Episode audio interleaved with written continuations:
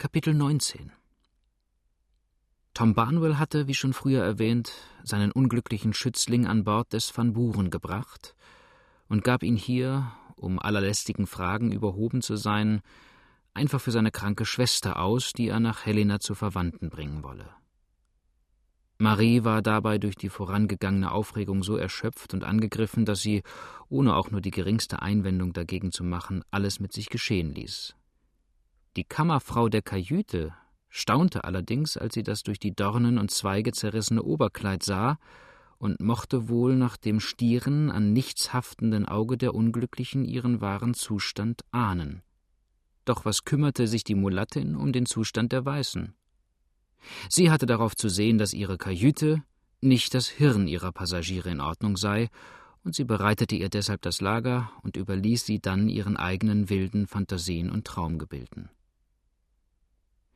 Der Van Buren war ein wackeres Dampfschiff, einer der sogenannten Clipper, die nach St. Louis oder Louisville und Cincinnati einlaufen, gewöhnlich mit einer Tafel vorn, auf welcher die Zeit ihrer Fahrt mit großen, weit scheinenden Ziffern gemeldet wird. In der Tat grenzt auch die Schnelle, mit welcher diese Boote oft ungeheure Strecken, und zwar gegen die starke Strömung des Mississippi zurücklegen, ans Unglaubliche. So rühmte sich der Van Buren auf seiner letzten Fahrt von New Orleans nach Louisville, eine Entfernung von 1350 englischen Meilen stromauf, nur eine halbe Stunde länger gebraucht zu haben als die Diana, wobei er diese halbe Stunde auf einer Sandbank im Ohio festgesessen haben wollte, und das war fünf Tage und dreiundzwanzigeinhalb Stunden. Der Van Buren arbeitete denn auch diesmal gar wacker gegen die steigende Flut an, und hoch und gewaltig tanzten und schlugen die Wogen hinter ihm drein und brachen sich in trübem, gärendem Schaum. In wenigen Stunden hätten sie Helena erreichen müssen, gerade aber an jener schon mehrmals erwähnten runden Weideninsel war der Lotse, der den Ohio vielleicht gut genug kannte, den Mississippi aber zum ersten Mal und zwar nach seinem Navigator befuhr, zu nahe an die kleine Insel geraten und aufgelaufen und konnte trotz des gewaltigen und stundenlangen Arbeitens der Maschine nach rückwärts nicht wieder loskommen. Da sie nun endlich einsahen, dass jeder weitere Versuch nutzlos, die Nacht dagegen eingebrochen war und der Fluss mit jeder Stunde stieg, so hofften sie, mit Tagesanbruch vielleicht von selber flott zu werden und versuchten deshalb mit der Jolle ans Ufer zu fahren und ein Springtau dort irgendwo zu befestigen. Dies geschah, damit sie, wenn sie wirklich loskämen, nicht wieder mit der Strömung hinabtrieben. Die mit der Befestigung des Taus beauftragten Leute fanden indes ein schwereres Geschäft, als sie im Anfang vermutet haben mochten. Die ganze Insel war allerdings dicht mit Bäumen bewachsen, jedoch nur mit schwachen Baumwollholzstämmen, die kaum ein Flatboot, viel weniger denn ein so schweres Fahrzeug gehalten hätten. An dem äußeren Rande der Insel stand dabei der junge Aufwuchs, lauter Schößlinge der Baumwollholzbäume, die starr und dicht wie Schilf aus dem schon etwas angeschwollenen Mississippi herauswuchsen und dem breiten Bug der Jolle hartnäckig den Eingang verweigerten. Die ersten bogen sich zwar, wenn die Matrosen mit allen Kräften dagegen ruderten, elastisch zur Seite, wie Stahlfedern, pressten sich aber dann auch augenblicklich mit rückwirkendem Druck wieder gegen das Boot an, sobald die Ruderer nur einen Augenblick aufhörten zu arbeiten. Die Matrosen mussten den Versuch endlich aufgeben und in das hier etwa drei Fuß tiefe Wasser springen, was des Triebsandes wegen an und für sich schon mit großer Gefahr verknüpft war, mit vereinter Anstrengung zogen sie nachher das lange schwere Tau so weit inselwärts, wie ihnen das möglich war, schlugen es hier, wo sie wieder trockenen, das heißt wenigstens nicht unter Wasser stehenden Boden fanden, um eine Anzahl der schwachen Stämme herum und kehrten dann an Bord zurück, um zu weiteren Operationen den anbrechenden Tag zu erwarten. Nun waren allerdings zwei Wachen an Deck gelassen, die auch die Feuer unter den Kesseln unterhalten sollten. Wie das aber mit fast allen Wachen geht, so blieben sie im Anfang ungemein munter, warfen sorgsam Holz nach und sahen nach dem Tau, ob es noch immer straff sei und festhalte. Sobald jedoch einmal Mitternacht vorüber und keine Ablösung für sie bestimmt war, legten sie sich auf das vor den Kesseln aufgeschichtete Holz, fingen an, sich Geschichten zu erzählen und suchten sich damit munter zu halten. der Erzähler wurde endlich aber auch schläfrig, der Zuhörer hatte schon lange aufgehört, Zuhörer zu sein, und tiefes Schweigen herrschte bald auf dem schlummernden Koloss. Leise murmelnd brach sich die Flut an seinem Bug, und in der nicht ferngelegenen Weideninsel rauschte und brauste es, das vorn angeschwemmte Holz stemmte die Strömung, und dann und wann warfen sich mächtige, losgeschwemmte Stämme dagegen und versuchten, diesen natürlichen Damm zu durchbrechen. Rabenschwarze Nacht lag dabei auf dem dumpf grollenden Strome, und es war, als ob die Waldgeister von beiden Ufern wunderliche, unheimliche Weisen herüber und hinüber riefen, während der alte Mississippi die lang gehaltene Melodien dazu in seinen schäumenden Bart summte. Auf dem Boote rührte sich nichts mehr. Nur die beiden Wachen hoben noch dann und wann einmal müde und schon halb bewusstlos die Köpfe, blickten nach den Sternen empor und zu den leise schwankenden Weiden an der Steuerbordseite, ob sie noch auf der alten Stelle lägen. Das monotone Summen des Stromes schloss aber bald wieder ihre Augenlider, und das harte Lager war doch nicht hart genug, festen, gesunden Schlaf von ihnen fernzuhalten. An dem Springtau zerrte und zog indes die kräftige, unermüdliche Flut, und der steigende Strom hob das Boot aus seinem sandigen Bett. Je mehr es aber anfing, flott zu werden, desto mehr wirkte auch die Strömung darauf ein und begann schon, das noch haltende Tau straff anzuspannen. Im Anfang hielten die schwankenden jungen Stämme allerdings noch sicher die ihnen anvertraute Last. Je stärker aber das Boot anzog, desto mehr bogen sie sich, desto mehr rutschte das Tau nach oben. Wohl leistete die Zahl noch einigen Widerstand, hier und da brach aber einer der am meisten in Anspruch genommenen Stämme, ein anderer ließ das Tau über den elastischen Wipfel gleiten, mit jedem Augenblicke verminderte sich der Halt, den jenes ungeheure Gewicht erforderte, und jetzt knickte auch der letzte Stamm. Der Ruck, der das Van Burentau befreite, zitterte aber durch das ganze Boot und störte den Schlummer der sorglos im Bug ausgestreckten Wachen. Zuerst schlugen sie erstaunt die Augen auf und sahen zum Himmel, der spannte sich aber noch in seiner alten Gestalt über ihnen aus. Dieselben Sterne schauten funkelnd auf sie nieder, auf die sie beim Einschlafen ihre Blicke geheftet hatten. Doch entsetzt sprangen sie empor, denn die Baumwollholzschößlinge, deren träumendes Wiegen sie bis dahin ebenfalls neben sich beobachtet und deren Nicken sie mit dem eigenen Kopf gar oft begleitet hatten, lagen hinter ihnen. Das Wasser rauschte nicht mehr gegen ihren Bug an, die Weiden rückten weiter und weiter zurück, die Männer wurden mit einem Male munter und sprangen, von einem unguten Gefühl getrieben, nach dem Tau. Es hing locker über Bord, und ihr Ruf Das Boot ist los weckte mit Blitzesschnelle die noch hier und da in der warmen Sommernacht an Deck verstreuten Gefährten. Alle sprangen jetzt herbei und liefen wild und ratlos durcheinander. Einige fühlten nach Grund, andere rissen am Tau, ein paar sprangen nach dem Lotsen, um ihn ans Steuerrad zu rufen. Keiner aber dachte an die Hauptsache, dass das Dampfboot auch nicht ohne Dampf regiert werden könne und erst die Feuer wieder aufgeschürt und das Wasser erhitzt werden müsse, ehe sie hoffen durften, wirklich ernster Gefahr für ihr Boot zu entgehen. Erst der Steuermannsfester Ruf sammelte die Schar wieder zu geregelter Tätigkeit. Rasch wurde vor allen Dingen um die stets bereitliegenden kleinen Anker Taue geschlagen, um sie über Bord zu werfen und sie wenigstens da zu halten, wo sie sich gerade befanden.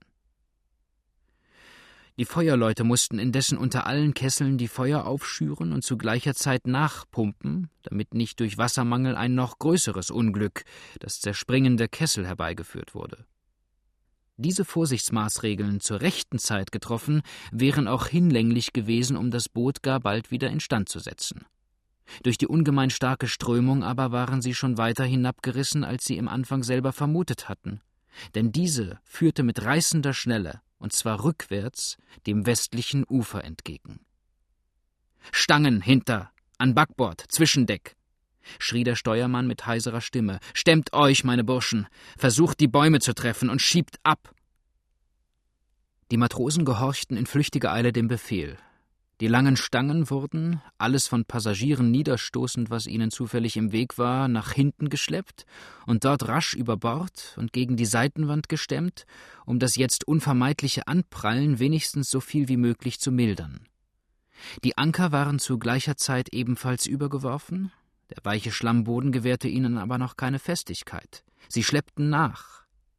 Und in demselben Moment rannte auch der Van Buren seitwärts gegen das Ufer treibend, mit der Backbordseite und mit dem hinteren Teil zugleich, so gewaltig gegen die Stämme an, dass das mächtige Boot bis in seinen Kiel hinunter erzitterte und das Backbordrathaus krachend und prasselnd zusammenbrach.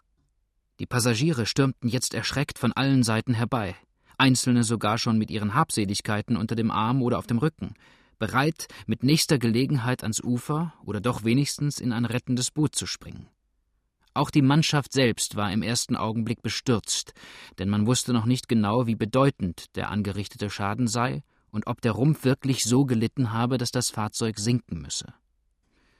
Der Zimmermann sprang denn auch vor allen Dingen in den Rumpf hinunter, und die Pumpen wurden versucht.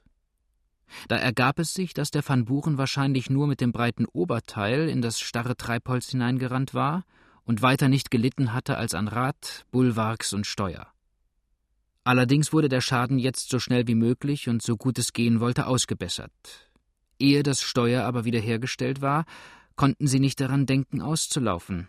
Und die Sonne stand schon hoch am Himmel, als es, mit Hilfsstücken und starken Ketten geschnürt und befestigt, so weit hergerichtet war, um den Van Buren wenigstens bis Helena zu bringen. Dort musste dann alles wieder ordentlich repariert werden. Zweimal machten sie dabei vergebens den Versuch auszulaufen, denn noch immer verweigerte das Steuer den Dienst.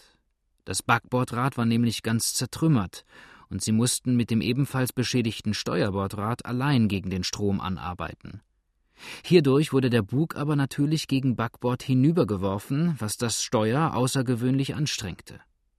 Endlich und noch mit einem starken Tau versehen, schien es genügend zu sein. Die Maschine fing wieder an zu arbeiten, und wie ein verwundeter Leu, der traurig die zerschossene Pranke nachschleppt, so keuchte und ächzte das verletzte Boot schwerfällig stroman. Die Sonne hatte den Zenit schon überschritten, als sie Helena erreichten und dort landeten, um vor allen Dingen erst wieder ordentlich flusstüchtig zu werden. Tom Barnwell aber, der sich in peinlicher Ungeduld zehnmal ans Ufer gewünscht hatte, um zu Fuß schneller noch die Stadt zu erreichen und der Abfahrt des alten Edgeworths zuvorzukommen, war indes den ganzen Morgen bitteren Unmuts voll auf dem Hurricane-Deck hin und her gelaufen und hatte vergebens nach den zahlreichen vorbeitreibenden Flatbooten ausgeschaut. Eins sah aus wie das andere, und er konnte unmöglich erkennen, welches das sei, zu dem er gehörte.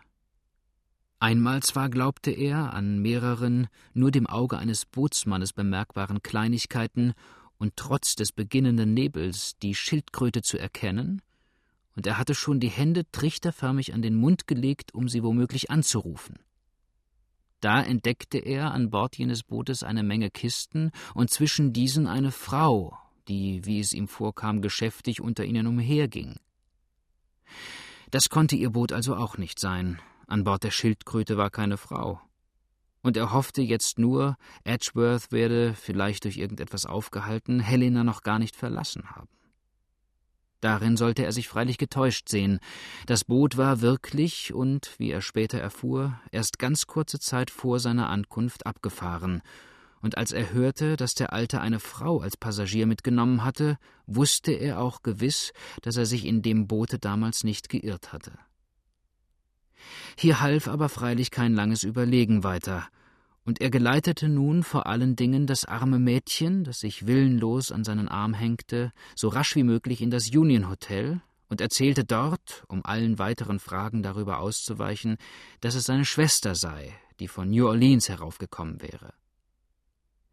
Hier aber hatte er noch mit einer und allerdings am allerwenigsten erwarteten Schwierigkeit zu kämpfen, denn Mr. Smart, der ihm in das Zimmer hinauffolgte und sich bald selbst von dem trostlosen Zustand der Unglücklichen überzeugte, erklärte ihm ganz frei und offen, dass er, was ihn selbst beträfe, das arme Wesen von Herzen gern bei sich aufnehmen und verpflegen würde, dass dieses aber, weiblicher Pflege bedürfe und seine Frau jetzt so mit Geschäften überhäuft sei wie noch nie vorher. Sie befände sich deshalb auch keineswegs rosenfarbener Laune, und er versicherte dem jungen Manne, sie würde, wenn ihr das Mädchen so ohne weiteres aufgebürdet werden sollte, nicht allein aus Leibeskräften dagegen protestieren, sondern auch in diesem Departement, wo ihr Befehl vor allen anderen gelten musste, ohne Umstände die Wiederentfernung der Kranken verlangen. Aber wo um Gottes Willen soll ich mit dem armen Wesen hin? sagte Tom traurig, als er dem Wirt den wahren Verlauf der Sache erzählt hatte. Das Boot ist fort, ich muss hinterherreisen, denn ich habe nicht allein mein ganzes kleines Vermögen, sondern auch alle meine Kleider dort an Bord. Und dieses unglückliche Weib darf ich in ihrem Zustand ohne Schutz, ohne Freunde hier in einer fremden Stadt unmöglich zurücklassen. Ebenso wenig kann ich sie aber mit mir nehmen, Behaltet sie deshalb hier, mein guter Herr, und seid versichert, dass ich vielleicht schon in wenigen Tagen wieder zurück bin und euch dann reichlich vergüten werde, was ihr an ihr getan habt. Ihr Gespräch wurde hier von außen her und auf etwas laute Weise unterbrochen. Denn draußen auf dem Gange hörten sie plötzlich Mrs. Rosalie Smart, die eben in keineswegs freundlichen Ausdrücken dagegen eiferte, dass hier jeder lumpige Bootsmann hereinfallen dürfe, um ihr seine Dirne ins Haus zu schleppen. Schwester? rief sie dabei wahrscheinlich auf eine Entgegnung des Negers. Schwester? Was da, Schwester? Da könnte jeder kommen und seine Schwester bringen. Und noch dazu nicht recht bei Sinnen. Na, weiter fehlte mir gar nichts.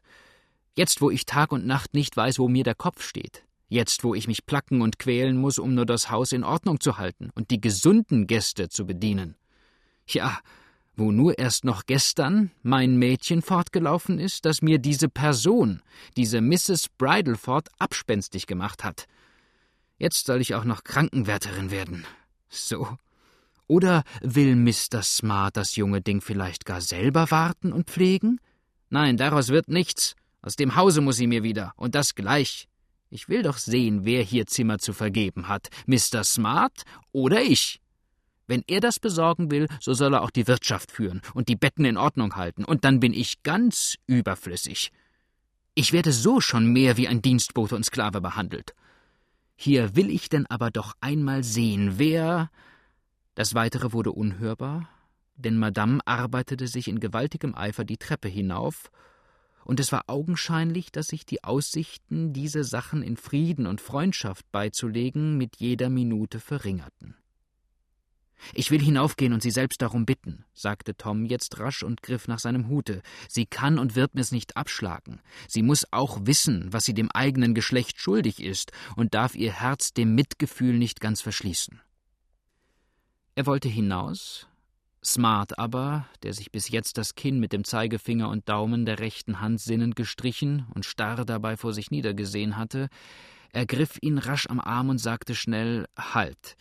Sie verderben die ganze Geschichte. Meine Frau ist herzensgut.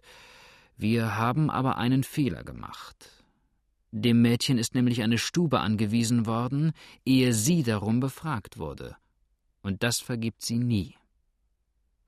Gehen Sie jetzt nachträglich zu ihr und bitten Sie um etwas, was wir schon vorher als gestattet angenommen haben, so möchte ich Sie nur ersuchen, mich vorher etwa zweihundert Schritt fortzulassen, denn Sie bekämen das schönste Aufgebot, das man sich wünschen kann, und Ihre Bitte erfüllte Sie nachher erst recht nicht.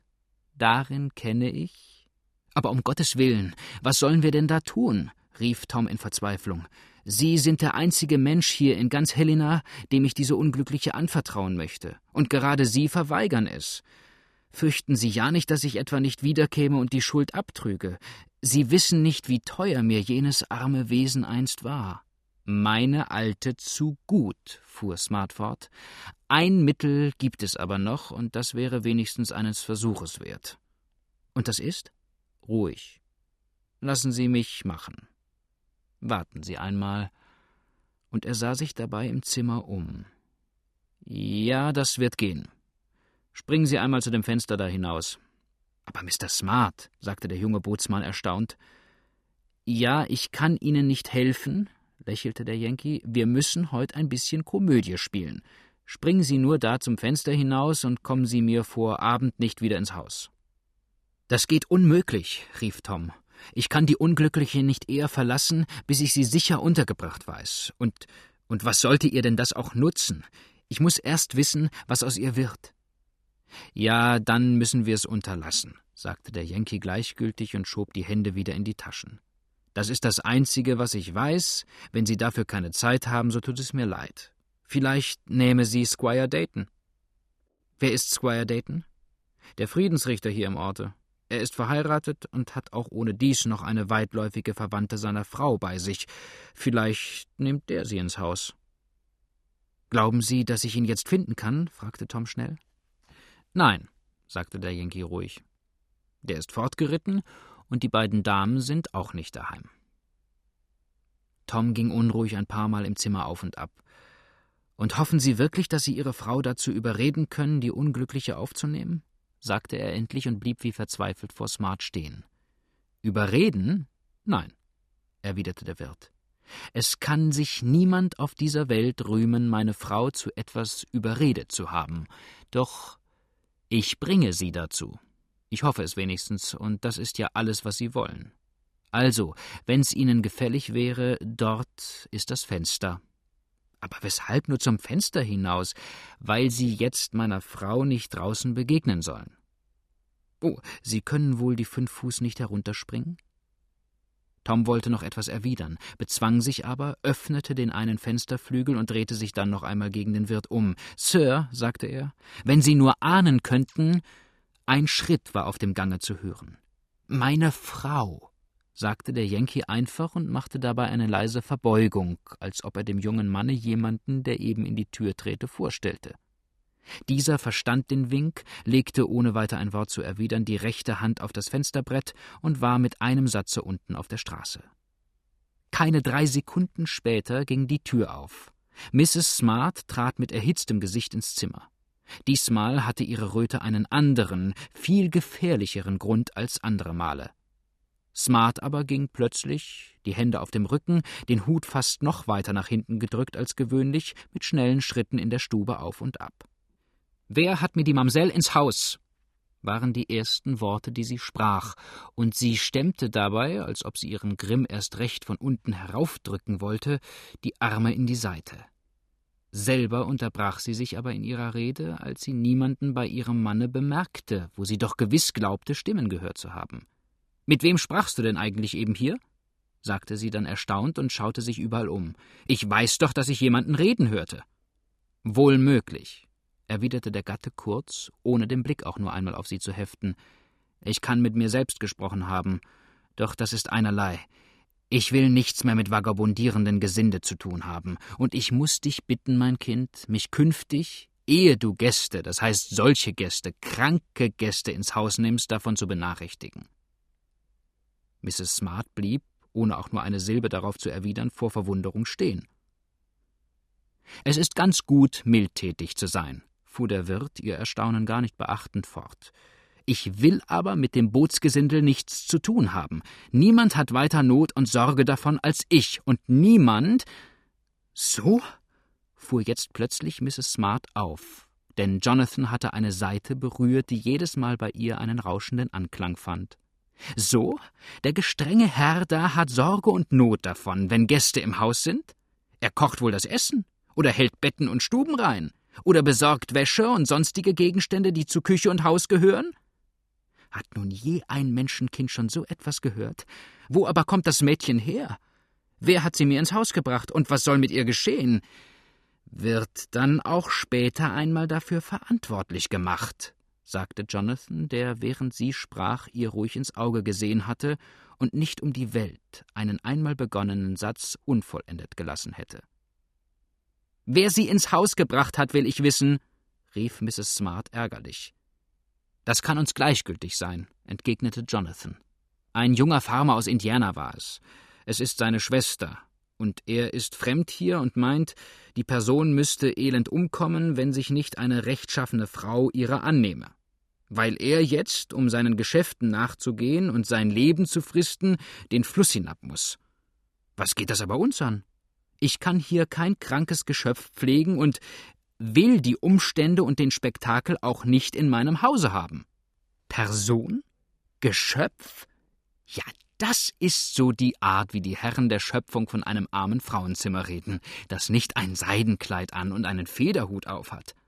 Fiel ihm hier Mrs. Smart etwas pikiert in die Rede. Du brauchst auch kein krankes Geschöpf zu warten und zu pflegen. Es wäre auch die rechte Wartung und Pflege, die es bekäme. Wo ist denn aber der Monsieur, der hier anderen Leuten seine Schwester ins Haus bringt? Fort, rief Mr. Smart in höchster Aufregung. Fort ist er. Das ärgert mich ja ebenso. Zwingt mir die Person ordentlich auf. Sagt, ich hätte überhaupt darüber gar nichts zu bestimmen. Das wäre der Hausfrau Sache. Und Mrs. Smarts Edelmut wäre bekannt. Und noch mehr solchen Unsinn. Und fort ist er nun, mitten in den Wald hinein, vielleicht nach Little Rock oder sonst wohin. Doch was geht das mich an? Macht er sich so wenig aus seiner kranken Schwester, dass er sie auf solche Art fremden Leuten überlässt, so brauche ich noch weniger an ihr Anteil zu nehmen. Nicht einmal ein einziges Kleidungsstück hat sie mit, nicht einmal ein Hemd, um ihre Wäsche zu wechseln. Mr. Smart, rief Mrs. Smart auf das tiefste empört aus, ich muss Sie bitten, Ihre Ausdrücke anständiger zu wählen, wenn Sie in meiner Gegenwart von solchen Sachen reden wollen. Ich bin gerade so gut eine Lady, als ob ich in New York oder Philadelphia wohnte. Wo hat übrigens der gestrenge Herr bestimmt, dass die Kranke hingeschafft werden soll? Hingeschafft? Was kümmert das uns? fragte Jonathan.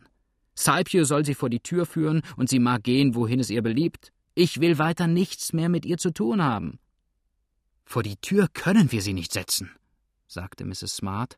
Das ist gegen Menschen- und Christenpflicht, und ich will es nicht nachgesagt bekommen, dass ich so ein armes Ding aus dem Hause geworfen hätte, bloß weil es kein Geld und keine Kleider hatte und sonst noch unglücklich war.